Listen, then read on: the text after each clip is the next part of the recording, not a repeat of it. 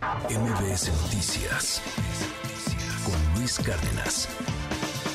Hoy es Día Internacional de Lucha contra el Cáncer de Mama y para mí es un verdadero honor, un privilegio poder platicar con la maestra María Luisa Guisa y es la directora general del FUCAM. Bienvenida. Gracias, maestra, por estar con nosotros. ¿Cómo estás? Muchas gracias, muy bien, Luis. Feliz de estar aquí contigo este día tan importante para todos.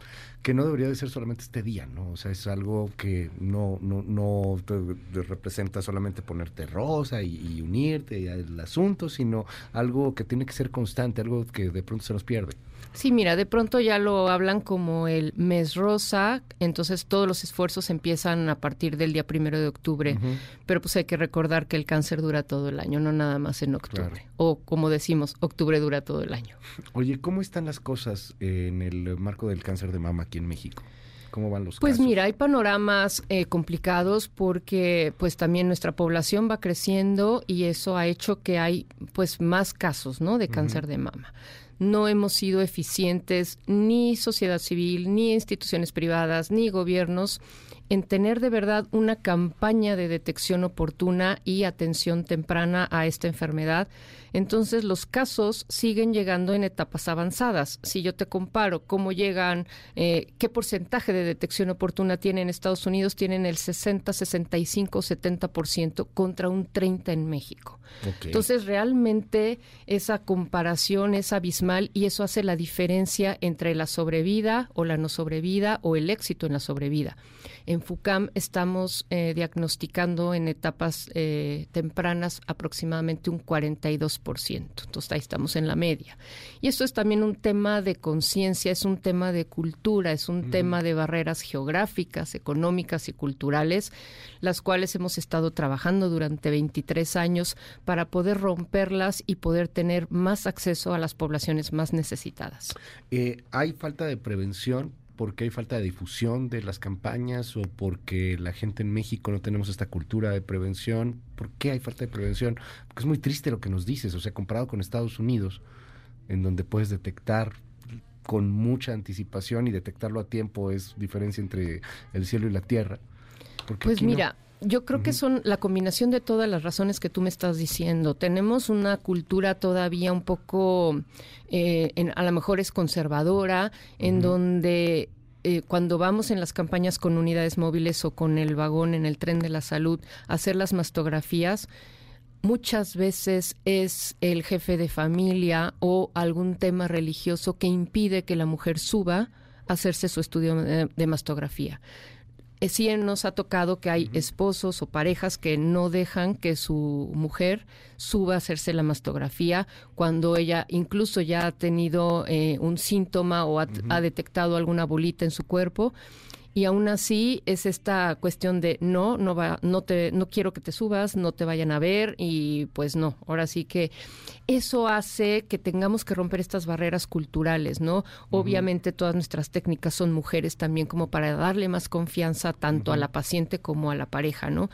Aún así, pues romper esos tabús, incluso hasta religiosos, nos ha costado trabajo. Qué fuerte lo que me dices, o sea, el, asunto del, tabú tan permanente del machismo que continúa y que uno pensaría a lo mejor pasa más en ciertas comunidades, a lo mejor está esto más en zonas mucho más marginadas, en, en zonas rurales, me imagino. ¿Es ahí o, se puede ver en otros lugares incluso? Mira, la verdad es que también pasa en todos lados, ¿no? Eh, hemos, hemos tenido muchas pacientes que que incluso hasta de posición económica más, más este alta o privilegiada, eh, aún así tienen este miedo, ¿no? O piensan, ¿sabes qué? A mí no me va a pasar.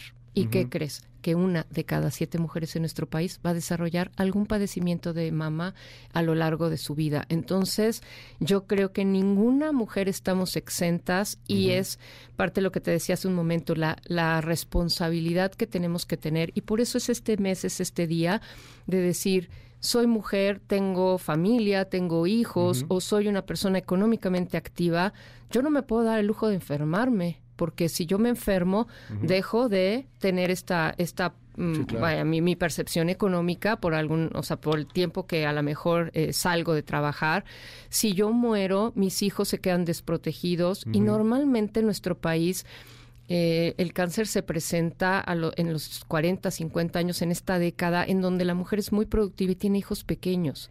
Dejar a hijos pequeños solos, ¿qué implica? Porque muchas veces son mujeres eh, solteras, madres solteras, cabezas de familia, pues que esos hijos van a quedar desprotegidos. Esos hijos a lo mejor van a entrar en delincuencia, esos hijos a lo mejor ya no van a estudiar. Entonces todos sabemos, pues este es un grave problema de salud pública creo que vale la pena reforzar, recordar que eh, este día sirve y este mes para hacer nuestra autoexploración, para acudir a la clínica, para tener una detección oportuna, porque eso implica mayor posibilidad de sobrevida. ¿Cada cuánto hay que hacer una exploración, una autoexploración? Una autoexploración se recomienda una vez al mes, una vez que la mujer inicia su periodo menstrual. Si tienes algún antecedente familiar con cáncer de mama, a partir de los 20, 25 años, acudir a un especialista que haga un ultrasonido mamario para checar que todo esté bien. Y la mastografía a partir de los 40 es cada año la mastografía a partir de los 40 cada año, si hay antecedentes a los 20 años hacer el ultrasonido mamario cada año también pues sí, cada año y estar en, en una constante eh, con la con la conciencia, ¿no? De que yo me tengo que estar revisando. Porque eh, yo me tengo que estar revisando, tenerlo permanente.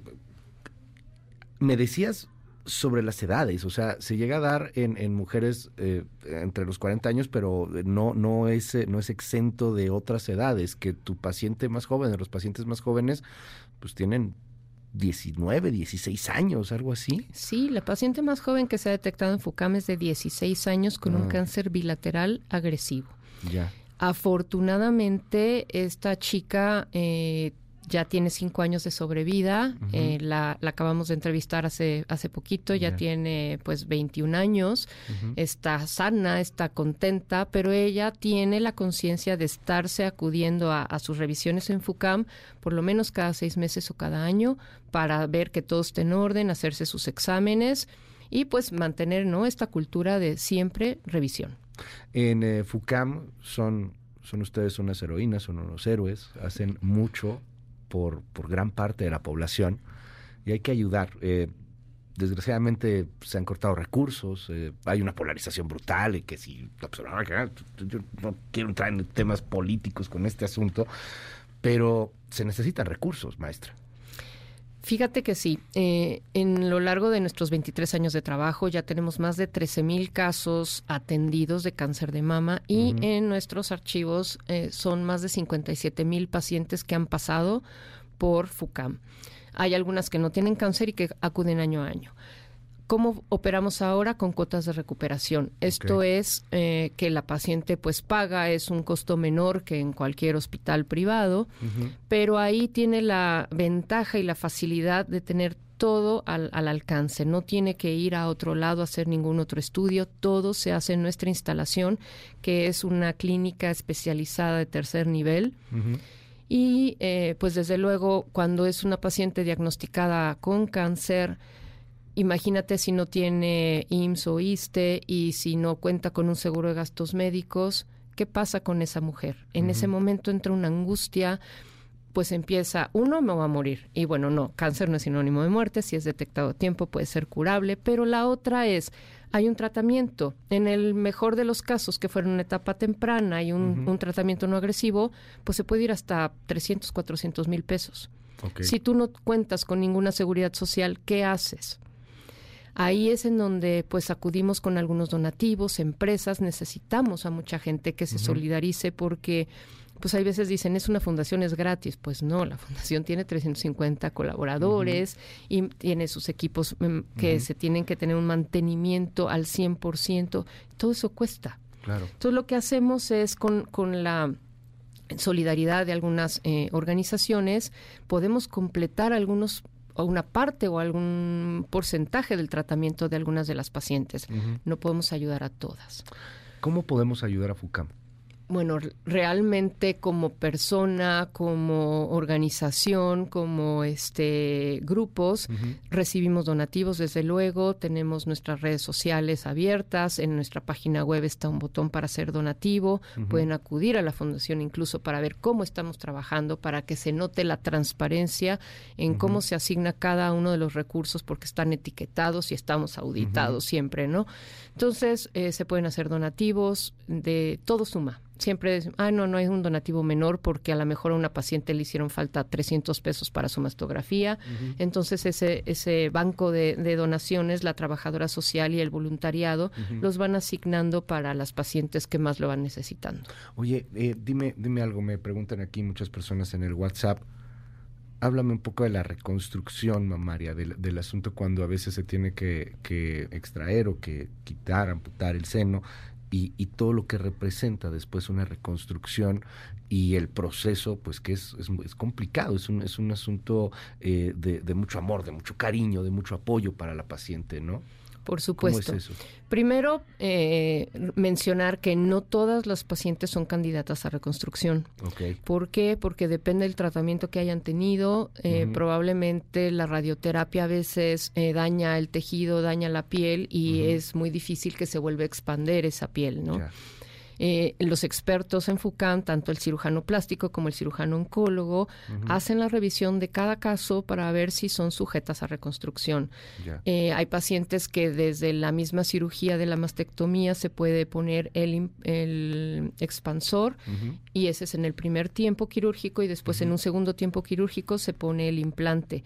Todo va siempre supervisado por el cirujano plástico. Tenemos dos cirujanos plásticos en FUCAM y aparte por el cirujano oncólogo y también el oncomédico. O sea, es como un consenso entre todos, van a ver si esa paciente es candidata a la reconstrucción inmediata, a la reconstrucción eh, posterior y también pues mencionar que ya hay muchísimas pacientes que prefieren no reconstruirse y que viven una vida como muy tranquila, muy ya no están con la angustia de someterse a otra cirugía. Entonces, también esa parte si eres candidata pero decides que no, también es muy respetable. Tú me decías hace rato, eh, un poco fuera de aire, que, que este momento es como para recordar y para poner las tres R's, ¿no? Hablabas de tres R's. Sí, eh, venía yo pensando en eso, te lo comenté, es recordar, también recordar a aquellas pacientes que, pues que se quedaron en la lucha, que ya no, que ya no la libraron, que ya no están con nosotros, y recordar la importancia de la detección oportuna y del tratamiento oportuno. Es también este, responsabilizarnos, porque uno solo no puede no le puedes dar todo este paquete al gobierno, no le puedes dar todo este paquete a la sociedad civil, es entre todos, ¿no? Entonces, esta responsabilidad colectiva que tenemos como ciudadanos, ¿no? y recordar responsabilizarnos y reforzar, reforzar que el moño no nada más es el color bonito, sino implica que, que un ser probablemente cercano o muy cercano ha tenido cáncer de mama y que tenemos también, hay muchas pacientes que, que, hacen este reforzamiento con otras mujeres que van llegando para que se hagan sus exámenes, para que no lo dejen, porque a veces, no, no, ahorita no puedo, no vengo preparada, me da miedo, ¿qué pasa si me dicen? Es reforzar la importancia de hacerte tus estudios. Maestra María Luisa Guisa, directora general en FUCAM, gracias, gracias por todo lo que estás haciendo, gracias por todo lo que hacen en FUCAM y gracias por, por recordarnos hoy esta, esta labor, la importancia también, prevenir, prevenir, checarse. Muchísimas gracias a ti y me gustaría cerrar con nuestro lema en FUCAM, que es hagamos del cáncer de mama una enfermedad del pasado. Gracias, gracias maestra. MBS Noticias con Luis Cárdenas.